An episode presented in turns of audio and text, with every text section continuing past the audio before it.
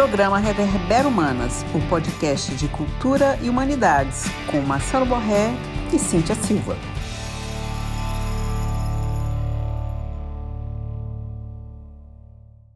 Olá, moçada! Estamos aqui para mais um episódio, o segundo, nosso segundo encontro, é, nosso segundo podcast. Sejam todos bem-vindos, espero, espero muito que vocês gostem. Então, bom dia, boa tarde, boa noite, como diria Saulo Laranjeiras. Bom dia para quem é do dia, boa tarde para quem é da tarde, boa noite.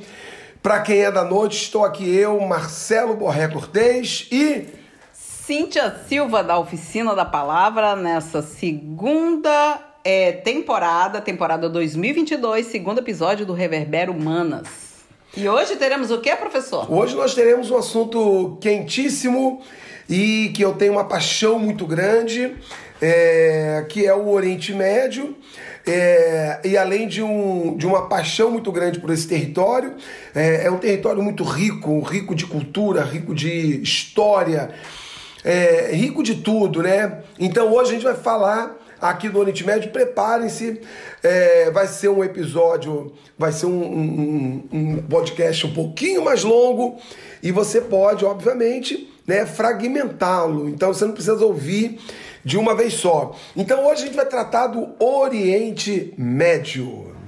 É, e depois a gente vai colocar para vocês na descrição desse episódio é, a minutagem dividindo um pouco a temática, até para facilitar que você ouça é, o podcast, né, picado. É, eu estava conversando aqui antes com a Cíntia sobre o, o que, que é o Oriente Médio, né? E vale a pena a gente destacar que, antes de mais nada, a, o termo Oriente Médio é uma invenção do Ocidente. É, esse é o primeiro ponto que a gente tem que deixar bem claro. O que, que é oriental, o que, que é ocidental. E quando, se, e quando o Ocidente cria a ideia de Oriente, ele está justamente segregando, ele está dizendo, ó, aquela turma é diferente da gente. Ou seja, Fala. O problema são os outros. É, o problema são os outros, né? E na minha dica cultural no final eu vou indicar aí um livro muito bacana, muito bonito, um livro já antigo, mas que é um livro básico para quem quiser conhecer, interpretar é, e não ter visões etnocêntricas sobre o Oriente Médio. Então, começando aqui o, o, o, a nossa viagem ao Oriente Médio, vamos entender que é, esse termo Oriente Médio, ele originalmente chamava Oriente Próximo. Tá? Porque a gente tinha como uma das referências para se chamar alguém de Oriente Próximo a Grécia. A Grécia está ali no limite da, da Europa com a Ásia então, é, se cunhou essa expressão Oriente Próximo, né? Você tem ali Macedônia, Grécia e logo na sequência você tem Turquia, por exemplo, que é um país que faz parte do Oriente Médio. Abaixo você tem o Egito e aí você se estende em direção ao leste. Então, seguindo aí a lógica dos pontos cardeais, nós teríamos então o oeste e o leste, não o ocidente e o oriente. Essa seria a lógica a ser seguida. Mas se, se, se tratou de, de cravejar um conjunto de populações né, de populações orientais. Então, o Oriente Médio hoje, pessoal, para a gente começar, né, Cíntia, a conversar, o Oriente Médio hoje ele tem aí é, é, é uma região muito importante. É uma, eu, eu, eu, sempre digo isso em sala de aula, né? É muito comum o aluno dizer qual é a importância do Oriente Médio. E ele taca na lata, né? Oriente Médio é, é uma região rica em petróleo. Não está, evidentemente, errado, mas é muito pobre se, se limitar à questão do petróleo. E eu sempre chamo atenção para o Alexandre Grande. O Alexandre Grande dizia: Eu quero conquistar o Oriente, ou seja, eu quero conquistar o leste, porque é ali que você tem o berço do que a gente chama de civilização. Então ali você tem o nascimento na Mesopotâmia, atual Iraque, da civilização sumério-acadiana. Você tem um pouquinho mais abaixo, é, é, atrás até, né, o Egito, que vale a pena depois é, é pontuar melhor. E você tem a Palestina, você tem a Fenícia, a Pérsia, que também é o Irã atual, né? Que seria talvez ali o, a Ásia Central, mas isso aí tudo a gente vai pontuar mais adiante. Então o Oriente Médio, moçada, antes de mais nada, ele conecta, ele amalgama três continentes. O Oriente Médio, então, ele liga a Europa, a África e a Ásia. E vamos só aqui para a gente é, pontuar melhor esses espaços físicos. É, que país europeu está vinculado ao Oriente Médio? A Turquia. Então é um erro dizer que não existe país europeu no Oriente Médio, que é a Turquia. A Turquia se reivindica europeia. Ela tem um pedacinho ali é, no, no, no, antigo Império Bizantino, né, território é, que tem, teve uma forte influência grega é, é um pedaço europeu, então a Turquia é um país europeu ligado, boa parte dele ao Oriente Médio, a África é representada pelo Egito e os demais países são asiáticos. Mas então, professor, qual é o critério? Quem é que determina o que, que é, faz parte do Oriente Médio e o que não faz parte do Oriente Médio? Pois é, então, vamos hoje então entender que o continente asiático, extremamente rico e gigante, Uh, o continente asiático hoje está dividido em algumas regiões. Por exemplo, nós temos o que se chama hoje Extremo Oriente, que é China, vou, resumir aqui: China, Japão, Coreia do Norte, Coreia do Sul, Taiwan, o Extremo Oriente. Né? E Taiwan tem até várias discussões, porque Taiwan é considerada uma província rebelde da China. É, a gente tem um subcontinente indiano, que é do Paquistão até Bangladesh, mais um pedacinho da Índia, Sri Lanka, né? é, Nepal, Butão, Maldivas. É, você tem a Ásia Central, que são aqueles territórios terminados em estão, né, que tem um sufixo estão. É, Cazaquistão, Turcomenistão, Uzbequistão, Tadiquistão, Kirguistão e Afeganistão. E a gente tem o Oriente Médio. Então, o Oriente Médio hoje a gente pode definir como uma subdivisão do continente asiático, embora tenha um país é, africano, que é o Egito, embora, Cíntia, originalmente é, a parte egípcia do Oriente Médio é a península do Sinai. O Egito como um todo é África, então seria a península do Sinai e a parte do Oriente Médio europeia seria a parte asiática da Turquia. Então você tem ali o estreito, os estreitos de Bósforo e, Dar, e Dardanelos. Então você tem a parte é, turca, que é a Europa, a parte asiática é que seria o Oriente Médio. Então o Oriente Médio hoje, grosseiramente, podemos definir como uma subdivisão do continente asiático. Claro, o Oriente Médio acaba tendo também essa visão é, é, é eurocêntrica para definir bem o distanciamento de o que, que é grego e romano para o que é para o que não é grego-romano, que seria o Oriente. Mas nesse, é, entre esses países, né, que são considerados do Oriente Médio, é, o que, que há de comum neles? Língua, cultura, religião, ou não? Ou há muitas diferenças, ou elas são diferenças que, comparadas a outros a de outros países, são, seriam, é, digamos, não tão significativos? É, a gente sempre acha que as diferenças dos outros não são significativas, é. né? Isso é muito interessante. Então, quando você pega é, uma série de nações africanas, o que, que você vai dizer? Bom, as nações africanas subsaarianas são todas negras, então a diferença entre elas é muito pequena. E a antropologia entra aí para dizer: não, não são pequenas, elas são muito grandes. Da mesma forma que no Oriente Médio, vamos dizer assim, você tem ali é, é, um, um, mosaico cultural é, bastante eclético, grande e diferenciado. Agora, Cíntia, é, vamos, vamos, vamos trabalhar aqui é, pensando naqueles povos, digamos assim, majoritários e emblemáticos. Inicialmente, é, a gente pode dizer que o elemento, o traço mais comum entre eles seria o islamismo. Tá? Seria o islamismo. Mesmo que você tenha ali os sunitas e xiitas, o traço religioso é o elemento que, que, que, que traria essa ideia de maior, é, eu não digo unidade, uhum. mas semelhança. semelhança. Proximidade. Agora, é, de proxim, né? é de proximidade. Embora, como eu disse, né, tenhamos aí é, é, divergências também nesse campo. Agora, é muito interessante e eu acho muito importante para quem quer conhecer o Oriente Médio, para quem quer, é, pelo menos, não falar bobagens sobre o Oriente Médio, entender que a população árabe ela é majoritária. E por que, que ela é majoritária? Porque você teve na Idade Média a expansão dessa população árabe.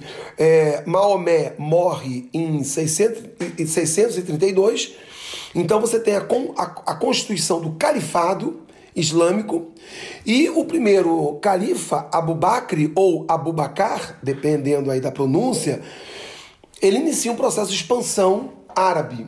E essa expansão árabe, ela, é, é, ela, ela se materializa para o Ocidente e para o Oriente, para o Oeste e para o Leste. Tanto é que o árabe ele chega até a Península Ibérica e chega até a China e a Índia, lá no, no leste. Então o que acontece? Essa, essa, esse caldo cultural árabe ele vai ficar, estar muito presente em vários países. Então hoje, Cíntia, no Oriente Médio, países que falam, que têm a língua árabe, que a gente pode até qualificá-los como árabes são, vou citar alguns, Kuwait, é, Jordânia, Líbano, Síria, Palestina, Omã, Iêmen, Bahrein, é, Kuwait, já, já até citei, Catar, que vai sediar, sediar a Copa do Mundo, né, Emirados Árabes Unidos. Então, todas essas nações, Iraque, todas essas nações, elas são nações consideradas árabes porque elas falam árabe e introjetaram a cultura árabe, embora tenham traços originais das suas é, heranças culturais. E aí, Cíntia, se a gente correr o norte africano, vamos pela, pela, pela ordem. É, Egito, Líbia, Tunísia, Argélia, Mauritânia, Marrocos, Saara Ocidental, toda essa população também é majoritariamente de cultura árabe por conta dessa herança do expansionismo árabe. Então, esses aí é, são países que a gente pode dizer que são árabes, uhum. que tem essa cultura árabe, embora em cada um deles, vamos lembrar, tenhamos diversas etnias.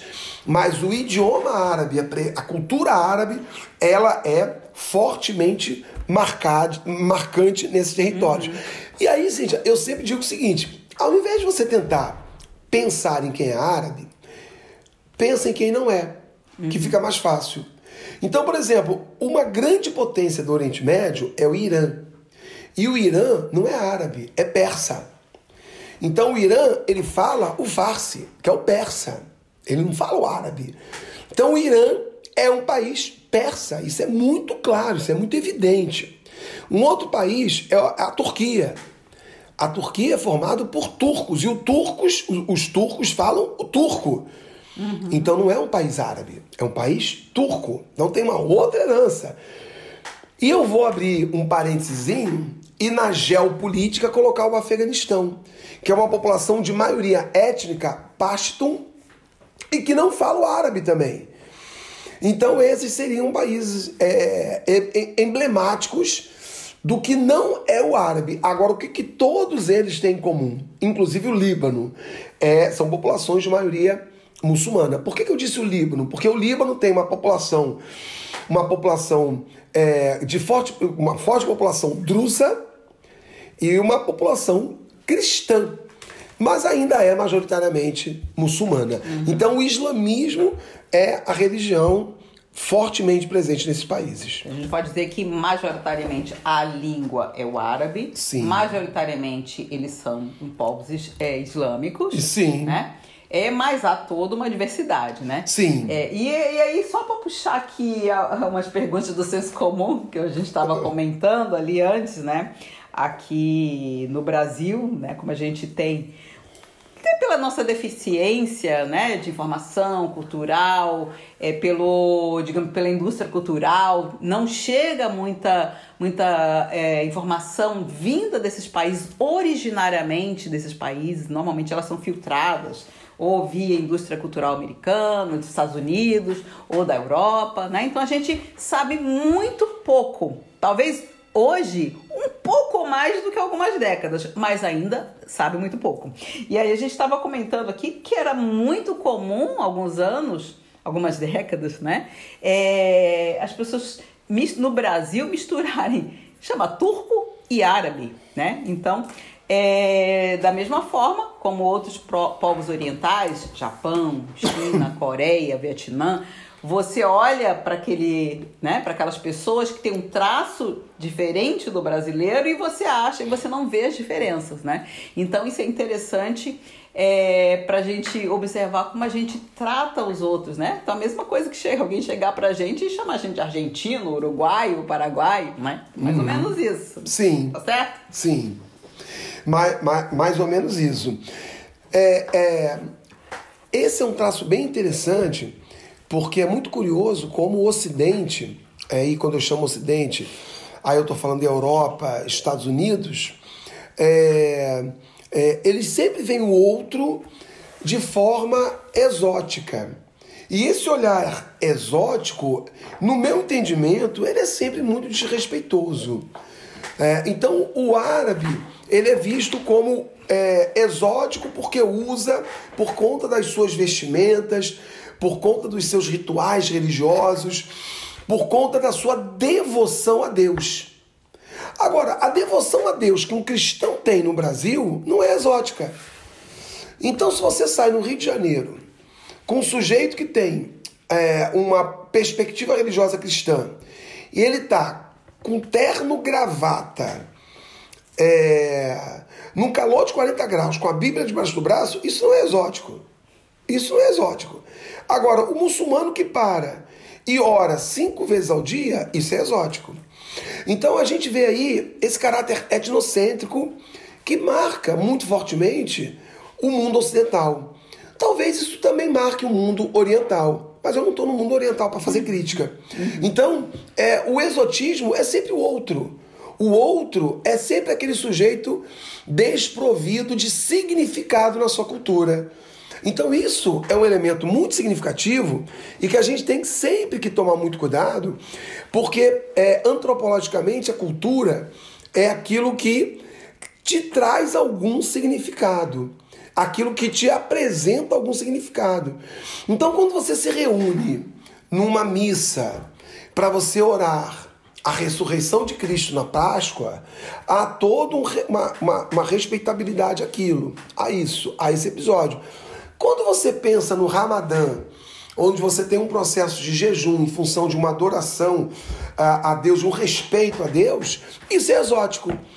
Então a gente precisa, primeiramente, quebrar esse, é, é, é, essa visão que se tem da outra cultura do outro, porque o outro é sempre visto dentro do etnocentrismo como risível, como exótico, como digno de ser apresentado quase que num, num, num anfiteatro para que as pessoas observem o quão estranho é aquele ser, assim como se observa uma zebra, uma girafa. É, é, e coisas parecidas. E as pessoas não entendem o quão rico é aquele elemento cultural. Uhum. É, e aí a gente cai num elemento religioso que é aquilo que mais chama a atenção do Ocidente, que é a devoção que eles têm. Mas a mesma devoção que eles têm, é, outras religiões têm aqui também. Isso é, é, é o significado cultural que o elemento religioso tem para cada população. Uhum. E, e, quando a gente também é, ouve falar no, no, noticiário né, do Oriente Médio, normalmente é, está relacionado a conflitos, a guerras, né? E, inclusive, no, como no podcast passado a gente falou da guerra na Ucrânia, né? É, enquanto acontece, ainda acontece a guerra lá na Ucrânia, outras guerras também acontecem em outras partes do mundo, né? uhum. né? É, e conflitos, e conflitos antigos, como é um, um a gente estava comentando aqui só, é, Palestina e Israel dessa região é um episódio à parte, né? Sim. E outras questões, Afeganistão, Irã, Iraque, né? É, fala um pouco sobre esse caldeirão ali, né? Porque tem esses conflitos é, intrarregionais, né? E, e que envolvam outras, outras nações, como o próprio Estados Unidos. É, então, a, é, conflitos no Oriente Médio, divergências, tensões sempre existiram. Aliás, o, o, o Oriente Médio ele se tornou mais violento a partir da doutrina Bush, que foi a reação dos Estados Unidos após o, o World Trade Center, que tornou aquela região muito mais violenta. E aquela região praticou o World Trade Center, obviamente que não justificando, em função justamente do, do, do, dos anos em que o Ocidente explorou vergonhosamente e aquele ocupou, território né? e ocupou militarmente, ocupou é, cultural, tentou ocupar culturalmente e por aí vai. Então o Oriente Médio ele é sempre apresentado como um espaço privilegiado de conflitos, de guerras, de intolerância. É, e, na verdade, é, o Oriente Médio não tem essa tradição. Talvez muito, até muito menos é, é, no Oriente Médio você registra talvez ou o mesmo número de guerras ou um número menor de conflitos do que se verificou na Europa, principalmente do período medieval para cá. Então, quando você pensa em uma área que é conflituosa, também é uma área de festa, de dança, de confraternização, de comunhão. É, então a imprensa ela procura sempre apresentar é, o Oriente Médio como uma área é, voltada para o conflito. Sempre é, é, é, o conflito, a tensão vai existir? Vai existir. Isso, isso infelizmente faz, faz parte é, de diversas regiões que, que se ocupam o ser humano. Sim, eu lembro muito bem que nos anos 90, é, 80 e 90, onde você tem ali um, um, um atrito mais virulento na faixa de Gaza, guerra Irã-Iraque. Por exemplo, no Rio de Janeiro, você tinha dados da violência urbana no Rio de Janeiro que superavam a faixa de Gaza, uhum. que superavam o conflito Irã-Iraque. Superavam o conflito Irã-Iraque. Se você pegar os é, quase 10 anos da guerra do Irã-Iraque, e você pegar esses 10 anos e botar é, nesse mesmo período, 80, 88, né? Quase 10 anos, no Rio de Janeiro, você vai ter quase o mesmo número de mortes que tem ali. Uhum. Né? E num, num, num, território que não está em guerra declarada, uhum. que não está em guerra aberta. E vale lembrar que boa parte desses conflitos são fomentados pelo Ocidente. Então o Ocidente fomenta esses conflitos. Então vamos lá, a questão palestina. A questão palestina ela é de 1907. Nós estamos em 2022. Então ela está fazendo 105 anos. 105 anos que tem o conflito na Palestina. Esse conflito foi todo fomentado pelos ingleses, depois reforçados pelo, pela França, Estados Unidos e até a própria União Soviética. Tá? Então você criou ali um problema sério. A guerra Irã-Iraque, fomentada pelos Estados Unidos e Arábia Saudita. É, a invasão do Iraque ao Kuwait, fomentada Estados Unidos, Arábia Saudita. Então você tem aí uma série de conflitos que não é, não são conflitos da aí assim outro outro aspecto importante. Você naturaliza aquele povo como violento. Uhum. Não, são conflitos que foram é, é, é, construídos ali pelo Ocidente, que foram é, articulados pelo Ocidente. Então é muito importante, no meu entendimento, desnaturalizar a ideia de que é uma região violenta. Você naturalizou a violência ali. E isso não faz parte qualquer outro povo. Até, até é, quando a gente analisa, por exemplo, os assírios, que é um povo da, da Mesopotâmia. Ah, uma das características dos assírios é o seu caráter belicista, mas outros povos também tinham um caráter belicista do Ocidente, ninguém fala nada. Então, um dos aspectos que eu procuro sempre tratar em sala é, é, é, é que não existe. É, a gente tem que combater essa ideia de que a violência é natural de um povo. Uhum. Então, desnaturalizar essa violência é muito importante. E eram povos que tinham lá as suas tensões, as suas diferenças, os seus atritos, mas que isso foi é, é, é, anabolizado uhum. com a presença do dominador europeu, sem dúvida nenhuma. Sim. E, e, quando a gente vê hoje imagens, principalmente de territórios e cidades destruídas, né? É, e aí eu que não sou professora de história, me lembro bem quando a gente estudava é, as descobertas, os feitos de povos fora do que hoje do continente europeu, né? Então a gente via toda a contribuição é, para a ciência, né? E a contribuição, né, para o conhecimento da humanidade vinda dessa região que muitos consideram como povos quase bárbaros, né? É. Então, professor, destaca alguns, algumas dessas, desses conhecimentos, desses povos que, que justamente né, fizeram parte do conhecimento que, inclusive, outras, né, hoje que a gente chama de Ocidente, é, é, é uma divisão que hoje que não faz mais nenhum sentido, né? Que uhum. praticamente essas distâncias são tão é, é, mínimas geograficamente e de contato e de comunicação que a gente tem uma troca maior do que né? Tinha naquela época. Mas é, uma, é um povo com uma riqueza, uma história muito grande e que está sendo devastada, né? Não é à toa que tem vários povos é, é, emigrando dessas regiões, indo para outros lugares para tentar sobreviver.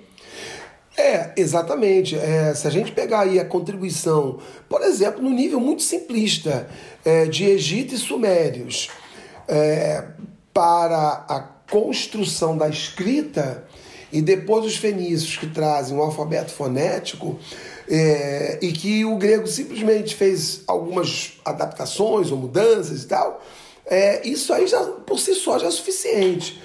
Os avanços que a gente teve na. A, a, a, quando eu digo avanço, é as primeiras incursões no conhecimento do corpo humano é, é egípcio.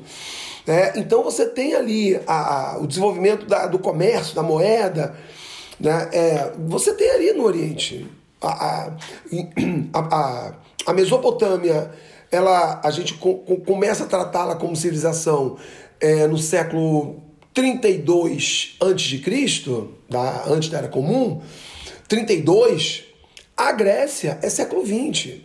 Né? Então, você tem aí um legado cultural muito importante desses povos. E um legado cultural que está na astronomia, que está na arquitetura, que está é, na literatura, que está em diversos campos. E o que você. É, o, o, o que se fez e está se fazendo é um epistemicídio. Então você nega a contribuição desses povos, você nega a importância desses povos, você nega o conhecimento desses povos, em detrimento da supervalorização que se faz é, do Ocidente. Inclusive, é, e aí é, é, é, uma coisa que eu não abro mão até que se prove o contrário. A filosofia ela nasce no Ocidente. Tá? Você teve pensadores no Oriente, eu não conheço nenhum do ponto de vista filosófico do que é filosofia hoje. A não... E com registro escrito. E com registro escrito, é. Você não tem. É, então você tem ali Sócrates, Platão e o grande Aristóteles, que é um.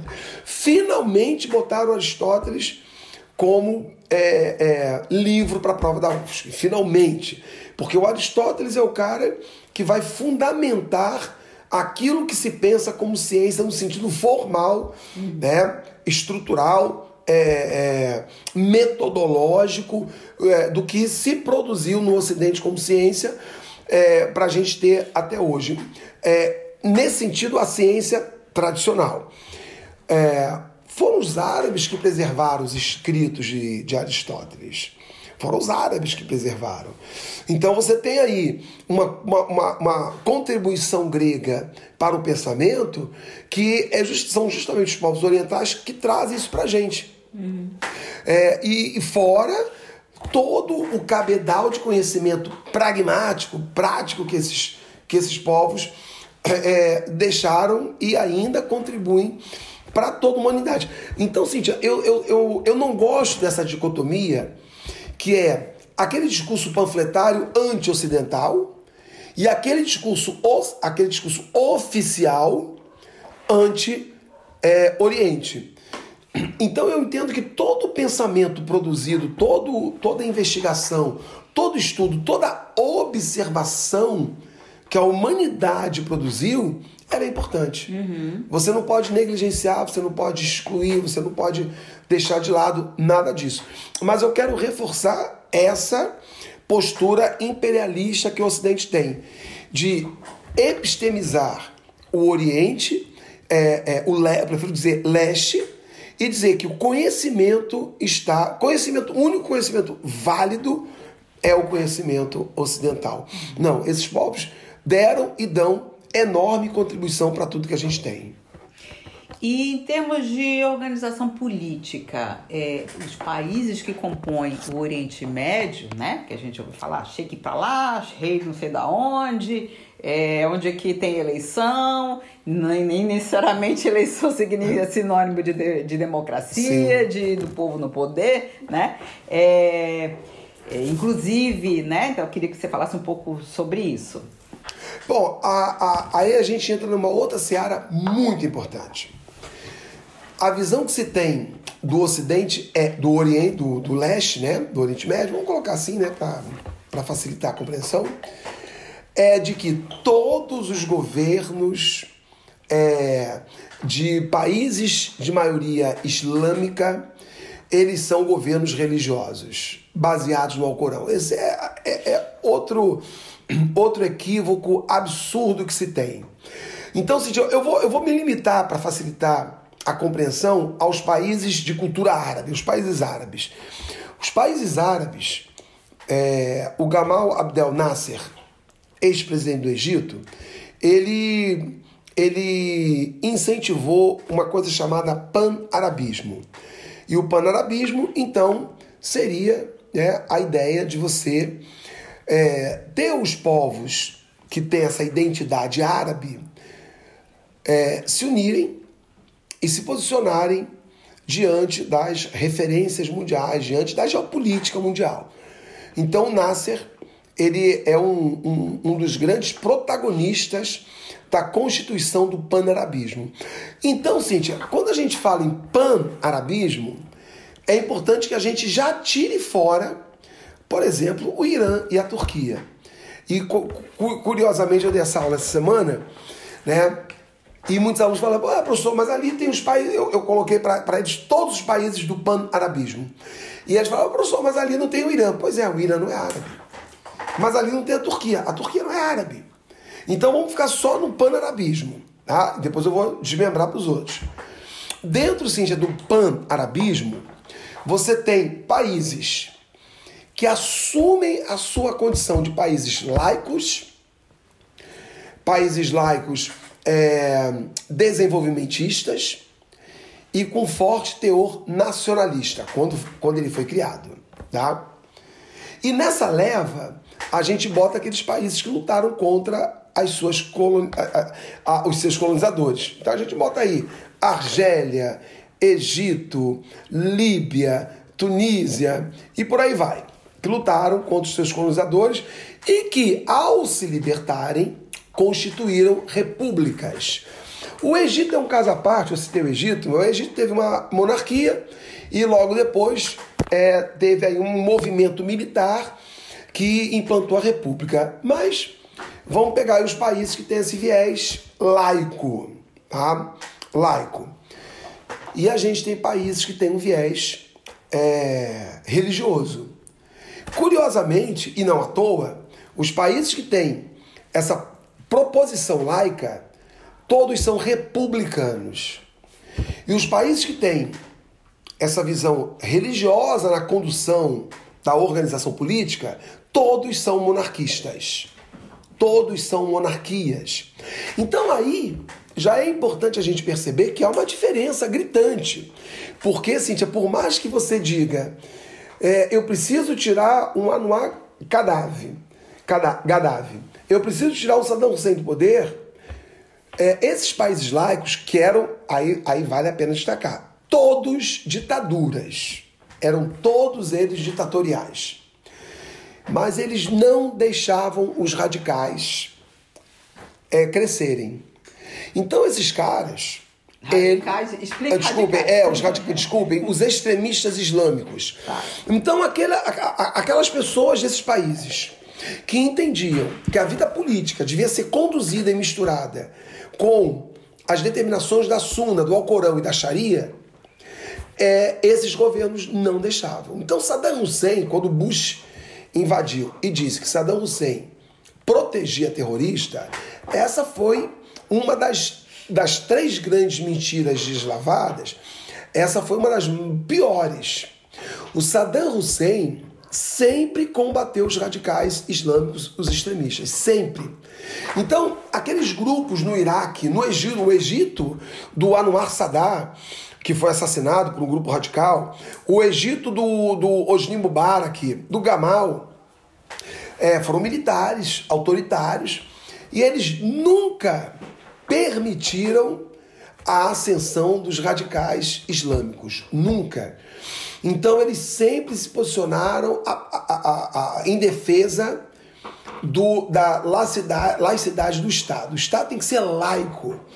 Então, esses países que os Estados Unidos, é, a partir de 2011, com a, com a chamada Primavera Árabe, acabaram intervindo, inclusive a Síria, esses países sempre mantiveram na coleira os extremistas islâmicos. Os extremistas islâmicos não cresciam ali. E os países religiosos, como e eram todos monarquias, e para a monarquia era muito interessante você ter a, a, o aval de Deus para sua existência, todos os regimes monarquistas eles são profundamente religiosos. Então, você tem um governo monarquista, Arábia Saudita, Catar, é, é, Oman, é, Jordânia, Marrocos é monarquista. Então você tem governos monarquistas que eles precisam caminhar lado a lado com é, as diretrizes religiosas. Eles precisam. Então é, é, é muito curioso como a, a, a, o distanciamento é muito grande. Então, quando a pessoa diz que todo, todo governo, todo país de maioria muçulmana, ele é muito religioso, é um grande equívoco. Porque você tem países é, que são republicanos, que são ditaduras, mas que mantêm sob rígido controle, sob rígida vigilância, esses radicais islâmicos. Tanto é que um dos extremistas, um dos principais líderes do extremismo islâmico, que é o Said Qutb, esse cara foi preso no Egito e morreu na prisão. O, o governo egípcio não titubeou. É um, é, é, um, é um extremista, é um fundamentalista, é um cara que entende que é necessário criar um califado islâmico. Califado islâmico é um território governado dentro dos preceitos religiosos, mas o governo egípcio não pensou duas vezes. Mandou o cara para prisão. E o cara morreu. E foi, e foi condenado à morte. Foi condenado à morte. O Qutb que é, é considerado o grande, um dos grandes ideólogos desse fundamentalismo islâmico que a gente tem hoje. Então, esses, esses regimes republicanos combateram dentro desses países esses extremistas. E os regimes é, monarquistas sempre tiveram entrelaçada a religião com a política. Sempre tiveram. Tanto é que esses países são, são, são considerados uarrabitas. E o que, que é o arrabita ou o arrabista? É, o Arrabi é uma família. E é uma família que sempre defendeu é, esse fundamentalismo islâmico. E na Arábia Saudita, essa família é árabe, né? Essa família na Arábia, o Arrabita, ela teve uma aliança com a família Saúde. Então as pessoas também pouco se preocupam em entender esse nome, Arábia Saudita. Arábia Saudita é a Arábia da família Saudi, S-A-U-D. Então a gente fala saúde ou Saudi. Então a família Saudi e a família Wahhabi fizeram essa aliança é, ali ao longo do século XVIII, XIX e eles entenderam que Estado e religião têm que caminhar lado a lado. E essa estrutura está montada até hoje. Então, o Catar é uma monarquia absolutista, o Bahrein, monarquia absolutista, Oman, monarquia absolutista. Todos esses territórios são monarquias absolutistas, diferente dos outros estados que são repúblicas laicas que controlam esses fundamentalistas. O, o, o exemplo, para mim, é um exemplo fabuloso, é o Egito. O Egito viveu é, um regime, até hoje o, Egito vive um regime militar. Então você teve o, o, é, o Gamal, teve o Saddam e teve o Osni Mubarak. Aí nós tivemos a chamada Primavera Árabe, que depois eu quero, falar um pouquinho melhor dela. Primavera Árabe. A Primavera Árabe tirou do poder, poder Osni Mubarak. A tirada dele do poder é, fez com que é, a alta cúpula do exército convocasse eleições. Quem venceu as eleições do Egito? A Irmandade Muçulmana. Um dos mais antigos grupos fundamentalistas. A população elegeu a Irmandade Muçulmana para governar o Egito. Pois eles governaram dois anos e teve um golpe. Os militares tiraram a Irmandade Muçulmana do poder. Eu esqueci, depois a gente dá uma coladinha aí, Cíntia. Eu esqueci o nome do presidente, depois você pode colar aí. Ô pessoal, acabei de lembrar, acabei de lembrar. Então, o presidente do Egito, é, da Irmandade Muçulmana, eleito pós-protestos da chamada é, Primavera Árabe, foi Mohamed Morsi. Aí o exército deu aquele golpe básico no Egito, prendeu o Morsi e condenou à morte. Depois comutou a pena de morte é, em prisão perpétua e ele já faleceu. Então, olha como é, esse antifundamentalismo islâmico é tão presente na, entre, no, no seio militar egípcio.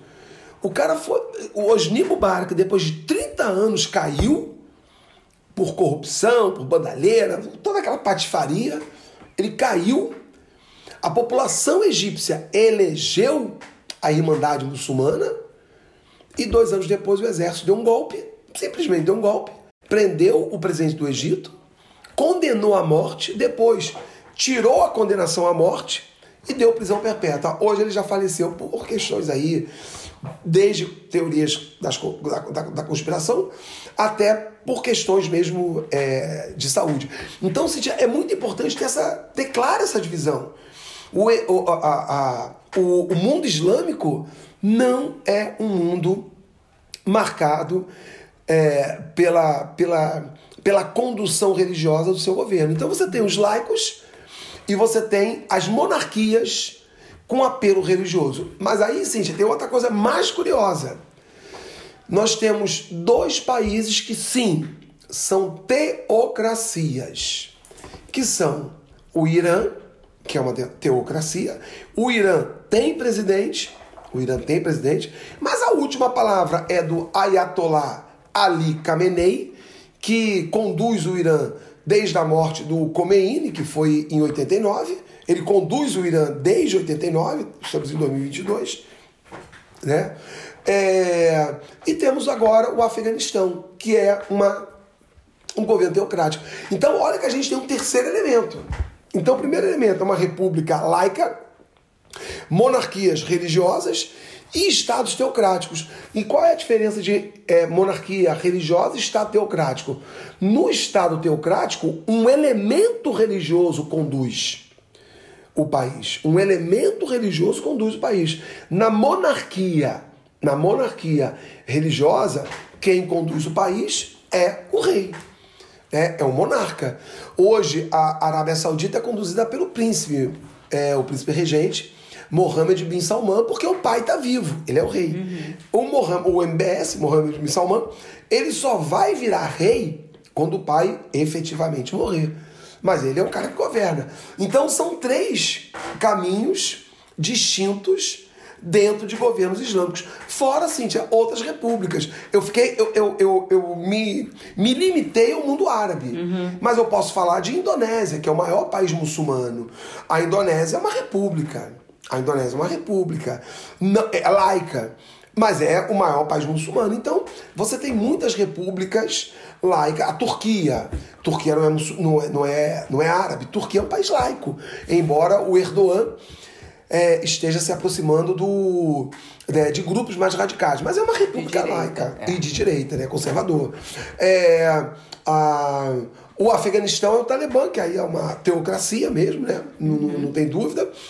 É, e o outro que eu falei foi o Irã, que é uma teocracia. Então, o árabe, eu me limitei ao, ao árabe para facilitar. Então, o árabe, ele tem é, dois caminhos e ainda temos as teocracias, que é o Afeganistão e o Irã. Então, eu acho muito importante ter clareza disso. São coisas diferentes. O fato de você ser um país majoritariamente muçulmano não te coloca como um governo onde a, a, a, a as determinações religiosas se fundem à vida não religiosa. Tá? Só para fechar assim, essa, é, é, é, essa parte, é, tem outro, um outro elemento que eu considero, que eu considero muito importante, é que essas, é, é, esses governos laicos sempre procuram afastar. Agora, é claro, tem governos laicos que o elemento muçulmano ele está muito introjetado no Estado. Que é, por exemplo, o caso do Paquistão, que é um caso à parte. Mas o Paquistão não é árabe. Tá? Uhum. Então você tem de tudo. É, é, o que eu chamo a atenção é sempre tome muito, muito cuidado. Se você não quer que a sua cultura seja jogada na, na, na vala comum, uhum. não jogue as outras também na vala comum. Por quê? Porque é diferente. É muito diferente a perspectiva de um Estado laico de maioria muçulmana, de um Estado é, é, é, é, é monárquico é, religioso de maioria muçulmana e de um Estado teocrático. Uhum. São coisas muito diferentes.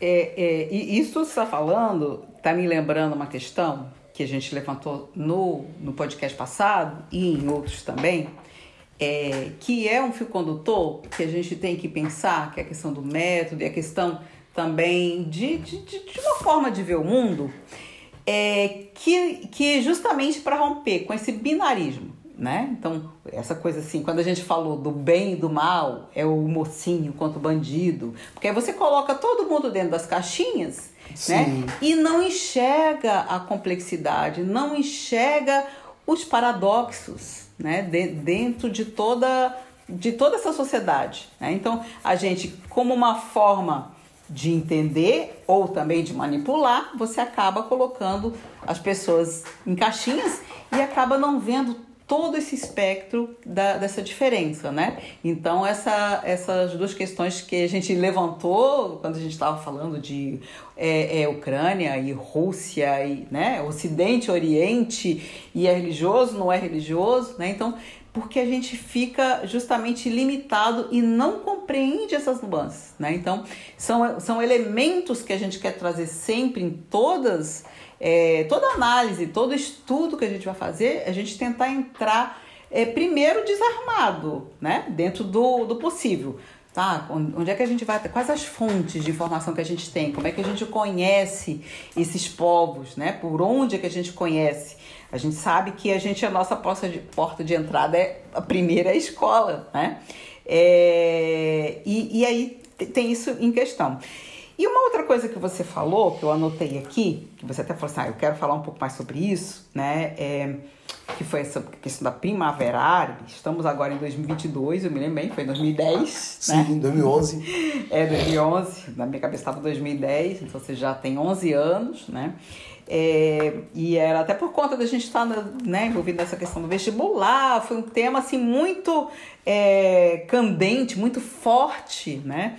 é, esse termo, até o nome primavera, né, que é assim, renascimento, é florescer, é, isso também me lembra, e eu quero depois já passar a bola para você, de uma outra questão que a gente falou na no podcast passado, porque a gente estava analisando ali a guerra, assim, não tem, deu dois meses agora, né? Ou seja, a gente precisa ter um distanciamento histórico para você compreender toda a complexidade. E a Primavera Árabe é um exemplo aqui agora do que você acabou de falar, porque assim, aconteceu, né? Assim, todo, todo mundo foi às ruas, ai, tava todo mundo com smartphone, foi a internet que provocou, que fez uhum. as mobilizações e tal. Então agora tudo vai mudar. né? Então, assim, e aí? que, que você me diz disso? Bom, na, na, no nosso último podcast, a gente comentou sobre a possibilidade né, de criarmos o quadro Bizarrices. E a Gabriela Café, né, que ouviu o podcast, né, compartilhou, a gente é muito grato a isso, a gente fica muito feliz.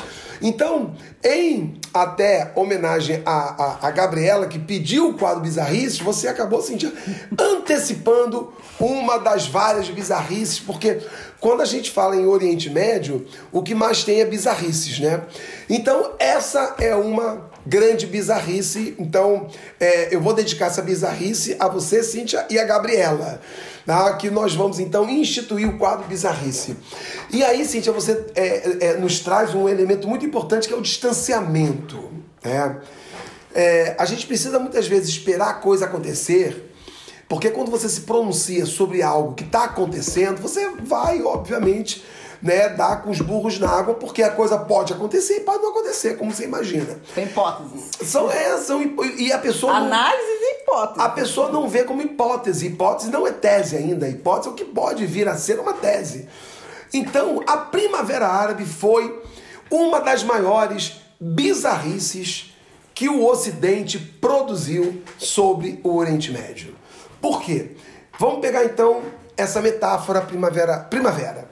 A ideia de primavera, ela, ela pode ser, é, ela foi muito usada ao longo da história, né?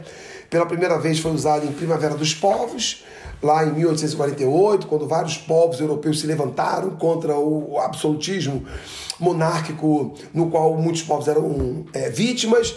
Aí tivemos a, a, a Primavera de Praga, mais famosa, a Primavera de Pequim e a a metáfora primavera indica que é, as pessoas no inverno se recolhem para as suas casas, saem das ruas, e na primavera, quando a temperatura começa a se elevar, as pessoas voltam para as ruas.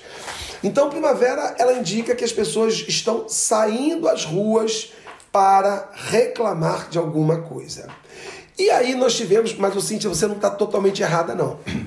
É, a Primavera Árabe tem o seu estopim em 2010 é, no dia 18 de dezembro. Alguns colocam 20, né, 22, mas na minha memória está 18 de dezembro, quando um tunisiano se imolou porque é, autoridades corruptas do governo tunisiano cobravam impostos, cobravam taxas, cobravam uma espécie de milícia oficializada na Tunísia. E esse rapaz tocou fogo nele mesmo e ele dizia: Eu não aguento mais esse governo canalha, corrupto, cobrador de impostos e que não dá nada em troca da gente. O cara se imolou, tocou fogo nele. E isso foi o estopim é, em dezembro de 2010 para outros atos de rebeldia no chamado mundo árabe. Tá?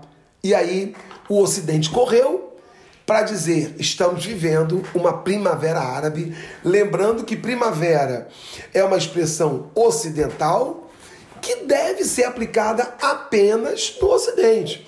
É como o Felipe Figueiredo e o Matias Pinto dizem, do xadrez, é, verbal. Do xadrez verbal, né? Eles dizem, é, quando a gente analisa uma eleição é, num país do leste, que está diferente, que está muito distante no, da nossa cultura, é muito difícil definir como esquerda, direita, centro.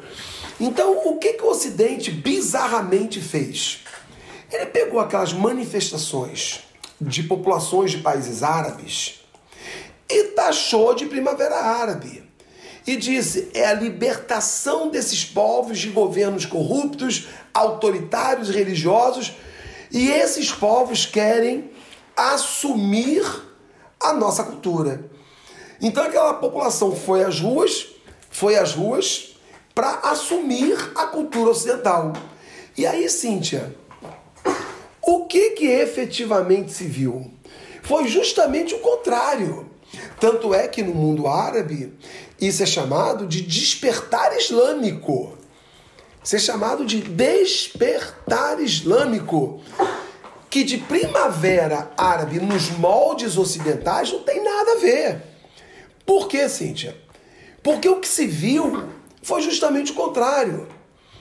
As lideranças que lutaram contra governos corruptos, autoritários e muitos deles disfarçadamente pró-Ocidente, diz, o que é o Catar, gente? O que é o Catar?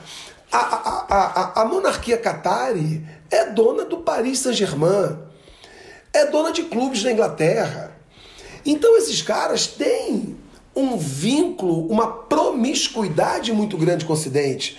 Embora tenham governos autoritários que levem ao pé da letra a Sharia, que tentam impor né, a, a, o, o, o, que tentam estabelecer um comportamento muito vinculado à Suna e tal. Mas esses governos são muito subservientes, embora, mu, embora muitos tentem não parecer, tentem não parecer, eles têm uma subserviência muito grande com o Ocidente, muito grande. Então, essa chamada Primavera Árabe, eu chamo de a grande bizarrice, porque o que se viu foi um, uma, uma explosão de grupos é, fundamentalistas islâmicos. Por que, Cíntia? Porque as lideranças desses grupos vão dizer: olha, eles vão dizer o contrário, vão dizer assim: olha como o Ocidente não presta, olha como o Ocidente quebrou a nossa cultura, quebrou a nossa forma de vida. Olha o que, que o Ocidente trouxe. E foi no auge, Cíntia. Ninguém fala isso. Mas nós tivemos a invasão ao Afeganistão em 2001, nós tivemos a invasão ao Iraque em 2003, a guerra da Síria em 2011, e aí vem essa, essa loucura de chamar isso de Primavera Árabe. Que, ah, mas foi uma epifania. Não, de chamar aquele movimento de Primavera Árabe como epifania, não, aquilo foi um derrame. Foi um derrame na cabeça do ocidental. Porque o que se verificou foi que o, o, a, as populações árabes abriram o olho para a desgraceira que era o Ocidente ali dentro. E aí muitos líderes extremistas vão dizer: olha, a gente tem que se fechar na nossa cultura. Tá vendo como a gente precisa reforçar, ó, Maomé, Alcorão, Suna, Sharia? Então, aquilo que era despertar, aquilo que era primavera para o Ocidente, foi visto como despertar islâmico para, o, para os povos é, árabes. E realmente foi. Por quê? Porque aquilo ali fortaleceu esses grupos muçulmanos, esses grupos é, fundamentalistas, fortaleceu. Se é, tá, se é primavera árabe, eu pergunto, por que, que no Egito a Irmandade Muçulmana foi eleita? Se é primavera árabe. Então, e, e, e, o, o, Egito apresentou candidatos à presidência que eram vinculados às teses ocidentais. Ó, formação de partido, liberdade de imprensa, é, é, governo laico. Mas quem foi eleito foi a Irmandade Muçulmana. Então, como é que a Irmandade Muçulmana é eleita num país em que o Ocidente está dizendo que está caminhando para uma libertação democrática é, liberal burguesa. Foi justamente o contrário. Então, esse distanciamento é importante. Então, voltando à Primavera Árabe, de Primavera Árabe, nos moldes que o Ocidente queria, não teve nada. O que teve foi uma libertação desse povo dos valores ocidentais, uma tentativa dos valores ocidentais, e justamente eles botaram eles entregaram a, a, a liderança a esses grupos que vão trazer a cultura árabe islâmica na sua nascente. E que para mim não está errado, não. Não estou defendendo aqui o extremismo, não estou defendendo o radicalismo, mas aquela população que sofreu, não, não, não é sofrer 10 anos, 30 anos, que sofreu 200, 300 anos com o Ocidente espoliando eles não estão se voltando para o Ocidente. Eles estão se voltando para uma. E aí, Cíntia, é, é, a, é, é a ideia do etnocentrismo, né? Para eles, aquilo é uma libertação. Uhum. É uma libertação. Pô, me deixa quieto. É. Vai embora. Deixa eu, deixa eu cuidar da minha cabra, da minha vida, da, da minha existência religiosa. É isso que eles estão dizendo. É, é, isso que você está falando está me batendo aqui como uma questão, porque assim, é, não dá para dizer que todo mundo que foi à rua, eu como vai à rua e nas manifestações de vários países, né, que demonstram uma insatisfação por uma por uma exploração, né? Esteja errado, tá certo. Agora, para onde isso é canalizado e a gente vê hoje esse crescimento aí da extrema direita que está insatisfeito muitas vezes pega não pega só ricos só pessoas é, da burguesia né pega muitas vezes trabalhadores né que desempregados que estão empobrecidos e muitas vezes tem uma insatisfação que acaba sendo canalizada para esse lado. Então, isso que você está falando, para mim, também tem acontecido na Europa, tem acontecido na América, né? Uhum. Você concorda com isso? De uma certa forma, guardadas as divisas diferentes, ou seja, havia é, é, uma insatisfação que levou as pessoas à rua né? Uma insatisfação com, uma, com algo. O, quem canalizou aquilo e para onde foi dar é outra história. É, porque quem canalizou é quem não está explorando. Exatamente. É, na, no caso da extrema-direita, a, a, a, a, a coisa é mais bizarra, porque quem está canalizando, quem está puxando isso é quem está explorando. É, é. Aí é mais bizarro, né? Então você vê a eleição do Bolsonaro. O Bolsonaro governa para banqueiro. É. O Lula também governou para banqueiro. Mas o Bolsonaro governa assintosamente para as grandes elites.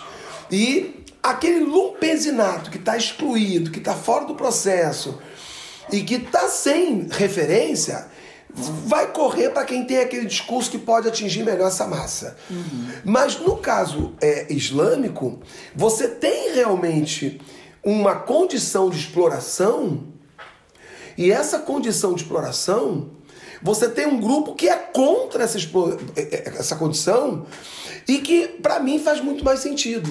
Faz sentido o cara recorrer, por exemplo, o Egito, desde o Gamal Abdel Nasser, é governado por militares, e depois do, do, do Nasser veio o Sadat, e depois veio o, o, o Mubarak, altamente corrupto. O Mubarak governava o, governou o Egito há 30 anos, altamente corrupto. Um cara sem assim, o, o total desprezo à cultura egípcia, o total desprezo à cultura egípcia, mas à cultura já egípcia arabista, né? Total desprezo ao Corão. Então você aí você tem um grupo religioso que aparece e que sempre foi também explorado por foi, foi, foi preso, torturado, é, é, é mandado embora pro pai do, do país. Os grupos radicais islâmicos sempre sofreram na mão dos militares egípcios. Sempre.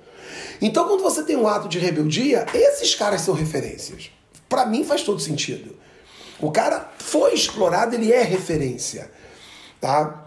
É, quando você tem é, o surgimento é, de grupos, não que eu, volto a repetir, não que eu concorde, mas que é, é, assume a liderança de movimentos, e, e tivemos um movimento no, em Oman, Catar, é, Emira, é, Bahrein, Emirados Árabes, só que eles foram duramente reprimidos. Mas você teve esses movimentos desses radicais, desses é, é fundamentalistas islâmicos. Para mim faz todo sentido que a população deposite neles alguma esperança. O próprio Estado Islâmico, né, o famigerado Daesh, Estado Islâmico, que apareceu no, é, na, na, no Iraque. Pô, o Iraque foi invadido pelos Estados Unidos. Né? Mais um exemplo da, de uma invasão ocidental. Muita gente canalizou força para isso, a própria Al-Qaeda. Então você tem esse tipo de, de canalização para esses grupos que são é, fundamentalistas, mas que a população vê como uma referência porque também sofreram na mão, na mão desses governos. É, então a gente tem, sim, já é, ampliando a sua pergunta, é uma situação bastante, é, no mínimo, curiosa, né? É, você está vendo que o modelo de organização, de produção de riqueza do Ocidente, ele produz descontentamentos nas áreas que ele domina e age como imperialista e nos seus próprios países. Pelo segundo ano, pelo segundo ano consecutivo, a gente teve a, a Marine Le Pen disputando com Macron, pelo segundo ano, pela segunda eleição consecutiva na França. E agora a vitória do Macron foi mais apertada. Foi, foi ainda foi tranquilo, relativamente tranquila, mas foi, foi mais apertada. Como é que uma pessoa de extrema direita consegue crescer sabendo o que, que a extrema-direita representa. Mas é, a, a, é justamente esse limbo que o, o conjunto da, das sociedades acabam vivendo. Ou seja, esse modelo político, esse modelo de produção de riqueza, ele está em crise. Ele não consegue atender às demandas. E aí, como não atende às demandas, você tem um sistema que ele é, na sua essência, expansionista e destruidor, o que, que vai acontecer? É, quem tiver, quem conseguir encaixar o melhor discurso, é, vai levar, vai levar a contenda. O, o, o Victor Orbán ampliou o apoio dele no parlamento da Hungria, Hungria. Ele ampliou o apoio dele, ampliou o apoio dele. Então, significa que eles, é, é, esse modelo não está dando resposta, ele não está conseguindo atender a essas demandas que o conjunto da classe trabalhadora hoje precisa. Não E aí você vai para os extremistas, né? Você vai para os extremos, extrema-direita, o, o, o, o, extremista religioso e por aí vai. Né? Sim. E, e agora pegando um outro caldo aí dentro desse do Oriente Médio, em poucas palavras, porque já anunciei aqui que é um tema que merece um outro destaque, né? É, até por conta aí da questão da Ucrânia, é, ela está um pouco apagada aí da, dos noticiários aqui no Brasil, né? Questão de, da Palestina e Israel, né? É, de forma resumida, assim, para quem uh, não entende a questão, né? Quem não está em sala de aula, porque nem todo mundo que ouve a gente é vestibulando, que está na ponta da língua, onde é que ficam esses países. E é quando é que surgiu Israel, que foi que criou Israel, e depois de ONU, etc, etc. Né? É, anos aí que a gente acompanha essa situação e está cada vez pior para a Palestina. É, consegue resumir para gente assim essa, o que que é, né? Como foi criado o Estado de Israel, porque a gente sabe, né? Todo mundo sabe da questão é, que durante a, a Primeira e Segunda Guerra, Hitler na Alemanha perseguiu, perseguiu os judeus, né? É, e depois da, né, nos anos 60 foi criado né, pela ONU um Estado de Israel, depois de não sei quantos mil anos, né, voltou o povo é, judeu para um Estado das origens, né? Só que isso não sem é, uh, muitos efeitos colaterais. É, a tua pergunta, eu, eu vou responder objetivamente a sua pergunta. Sim. Dá para resumir? Não. Não. Não, não dá. Não vou resumir. Quero até falar de outras, outras questões, tá? Essa não. Essa não, porque essa merece um podcast à parte, mas eu não vou deixar ninguém no vácuo. Então é o seguinte. É ah, em 1917, grupos terroristas israelenses é, pressionaram o governo inglês. O governo inglês, então, ele decide abrir o território pra, da, da Palestina para a volta de judeus. É, muitos judeus começaram, então, a voltar e ocuparam territórios palestinos. Então, ali começou toda essa problemática. Então, muitos palestinos foram expulsos de seus territórios Muitos venderam, tanto é que o palestino é visto por muitos árabes como aqueles que vendem sua terra. Né? Então vamos também botar aí os pingos dos is. Mas a Inglaterra, ela forçosamente é, é, incentivou que os judeus voltassem e tirassem deliberadamente palestinos da sua terra. Isso está acontecendo até hoje. Uhum. É, após a Segunda Guerra Mundial, por conta do Holocausto, é, os é, israelenses, os judeus, se cacifaram. E aí a ONU, com França, Inglaterra, Estados Unidos e União Soviética, importante que se diga, acabaram né, fazendo um acordo para a criação do Estado de Israel e do Estado da Palestina. A comunidade árabe não aceitou essa divisão e aí tivemos uma série de conflitos. Então, resumindo, é isso, mas isso merece um podcast, né, uma, uma outra sessão porque é, não é só complexo, é uma questão aí de, de humanidade. Então a gente tem que tratar com muito carinho o sofrimento do palestino. O que se faz hoje com o palestino não se faz com ninguém, não se deveria fazer com ninguém. É, e aí já fica aqui, ó, já fica marcado na nossa listinha aqui de temas para o podcast do Reverbero Urbanas desse ano, né? Questão Palestina-Israel. Sim. É, como um programa à parte, né? É a questão Israelo-Palestina. Ah, então já. questão já Israelo-Palestina. Israelo-Palestina. Então o invasor é Israel. Vamos deixar. Não vou fugir disso, não, tá? Não, não, não tem, não, tem, não tem em cima do muro. Então é o, o Estado invasor, o Estado que tomou terra. Mas eu quero explicar direitinho toda essa situação e o sofrimento do, do, do povo palestino. Sim, ótimo, né? Mas foi justamente para a gente não esquecer que eles fazem parte é, da questão árabe também, Sim, né? claro, Com certeza, claro. né? Então, para a gente é, mencionar aqui, né? E, e já deixar para frente, porque a questão tem outras questões envolvidas. Sim. Né? É, e, e eu queria, assim, antes da próxima pergunta, só explicar uma outra coisinha que é, é, é uma questão técnica. Ah, o que, que seria esse Oriente Médio? E eu queria só tratar de um país muito especial que é colocado e não é colocado no Oriente Médio. É, na verdade são dois, mas eu vou falar só de um. É, o Afeganistão, Cíntia, ele, o Afeganistão, efetivamente é um país da Ásia Central. Assim como a gente tem Cazaquistão, Uzbequistão, Turcomenistão, Tadiquistão, Kirguistão, o Afeganistão é um país da Ásia Central. Ele é. Geograficamente, ele é Ásia Central. É, só que a geopolítica, a geografia é uma coisa, a geopolítica é outra. A geopolítica é muito mais dinâmica. Né? A geopolítica é muito dinâmica.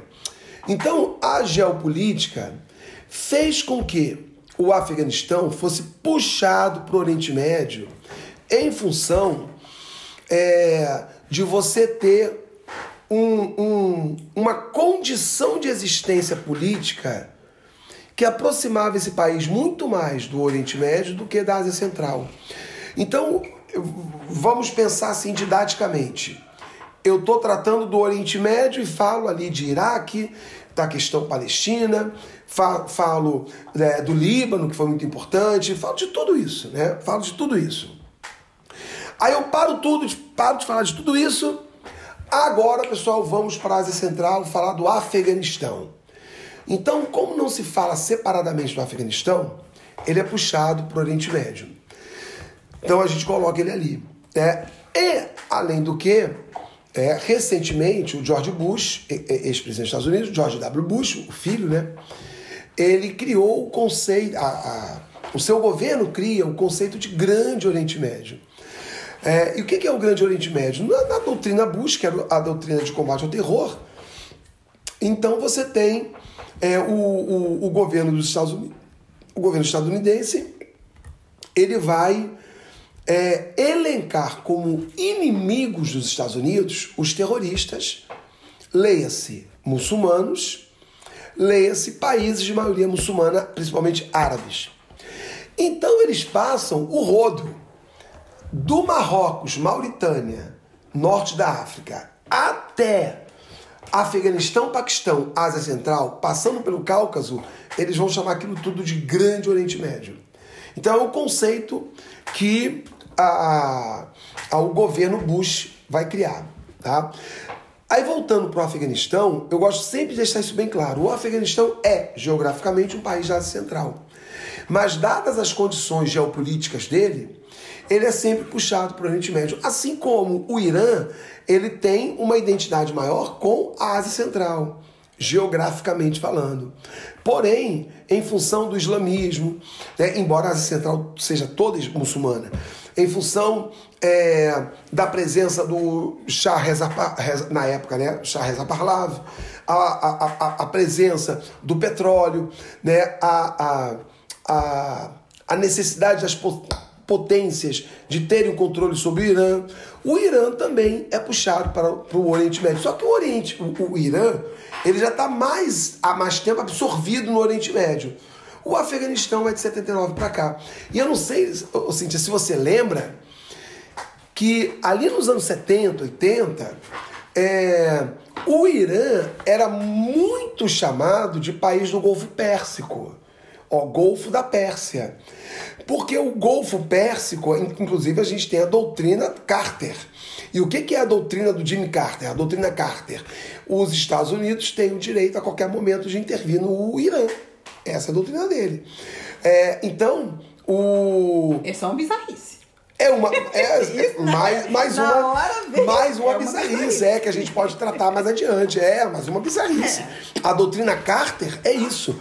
Os Estados Unidos se virem os seus interesses ameaçados no, no, no, no, Golfo Pérsico, eles teriam o direito de intervir. Então, naquela época, o que, que é o Golfo Pérsico? Não se, não se colocava muito o Irã no Oriente Médio, não se colocava. Então, o Oriente Médio ia até a Mesopotâmia. Era Rio Nilo, Mesopotâmia, Rio Tigre e Eufrates. Isso era o Oriente Médio. E o Irã era tratado como território do Golfo Pérsico. Eu lembro muito bem quando teve a, Revolução Xiita no Irã, que se dizia assim: é, o Golfo Pérsico está tá em crise. Não se falava Oriente Médio. Se falava o Golfo Pérsico está em crise. É verdade. É, não é? Eu lembro. É, e de repente se parou de falar Golfo Pérsico uhum. porque se colocou o Irã no Oriente Médio. Era isso. Uhum. E o Afeganistão era também Ásia Central. Uhum. E agora foi meio que incluído ali no Oriente Médio. Então você tem nessa geopolítica uma ampliação daquilo que se chama Oriente Médio. Então você colocou o, o, o o, o Irã, que era Golfo Pérsico, eu lembro bem, eu lembro do noticiário Jornal Nacional, o Cid Moreira, Golfo Pérsico em crise uhum. por conta disso, Golfo Pérsico. E aí virou Oriente Médio, igual o Afeganistão que virou Oriente Médio. É. Né? E, e, a gente falou na questão do petróleo, agora você reviveu aqui o, o, Golfo, o Golfo Pérsico, né? A questão de passagem, né, de transporte, de acesso de via mais próxima, também com interesse né, é, da América no transporte e comércio marítimo pelo mundo, não tem? Sim, é a, a, a diferença assim, é que o Golfo Pérsico, ele não. ele o, o, o que a gente chama de Golfo Pérsico, ele não, a gente não, não pode confundir a gente tem o Mar Vermelho que tem a saída para o Suez. Tá. O Golfo Pérsico ele tem o Estreito de Hormuz que é importante. É, mas o Golfo Pérsico ele é fechado, ele não tem uma ah, saída tá, lá para o norte. Conhecimento de geografia. É, é, é porque é, olhando bem, ó, é, o Mar Vermelho vai para o Canal de Suez. Uhum. O Golfo Pérsico ele não tem essa saída, ah, tá. tá? É por isso que ele é um golfo. Então ele, ali ele não passa. E, rapidamente, já falando do Golfo Pérsico, já que a gente falou de cultura, falou de, de é, compreender a religiosidade do outro, tem algo que eu também sou bastante apaixonado, que é a Revolução, a Revolução Xiita no Irã, que foi uma revolução que a população não só não aguentava o Shah Reza Parlev, ou Parlav, que era absolutamente pró-Ocidente, pró-Estados Unidos, absolutamente corrupto, absolutamente corrupto. E o chá era um cara totalmente permissivo com valores ocidentais. Então a população, a população não, não é assim. Não, o, o, o, as pessoas não entendem isso. Não foi o Ayatollah Khomeini que impôs, que impôs a, a, o véu, que impôs o Alcorão, a Sharia, né, lá nem tem Sharia propriamente dita no sentido e mais. O que é Sharia? A Sharia é um, é um, é um conjunto de regras, resumidamente, que é, a população islâmica deve seguir. Então, ali são quatro elementos básicos: aquilo que você pode fazer, aquilo que você não pode fazer, aquilo que você deve fazer e aquilo que você não deve fazer, resumidamente. Então, a Sharia é um conjunto de regras que, é, por exemplo, os estados é, com caráter religioso aplicam junto a uma suposta constituição estatal. Por exemplo, em países laicos, a Sharia não entra. Então, por exemplo, você pode ser apedrejada por, é, por trair o seu marido. É, então, isso está na Sharia. Você pode ser chicoteado porque não parou durante o Ramadã, um período ali. Uhum. Então, resumidamente, né? Então, a, o Irã, ele não aplica o pé da Sharia, tá?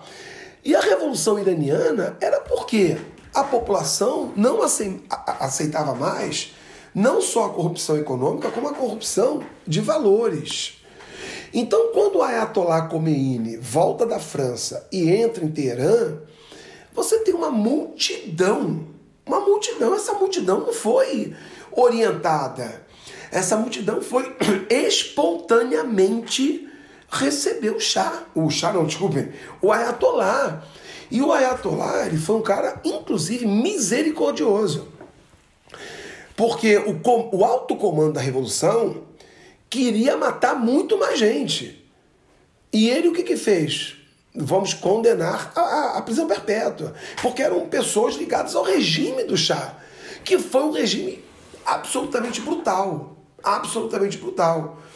Então o chá permitia o cigarro, que até nem era muito negado, mas a bebida alcoólica, a mini saia, permitia a maquiagem. Eu não estou dizendo que não tem que permitir, mas você tem uma sociedade que tem resistências a isso.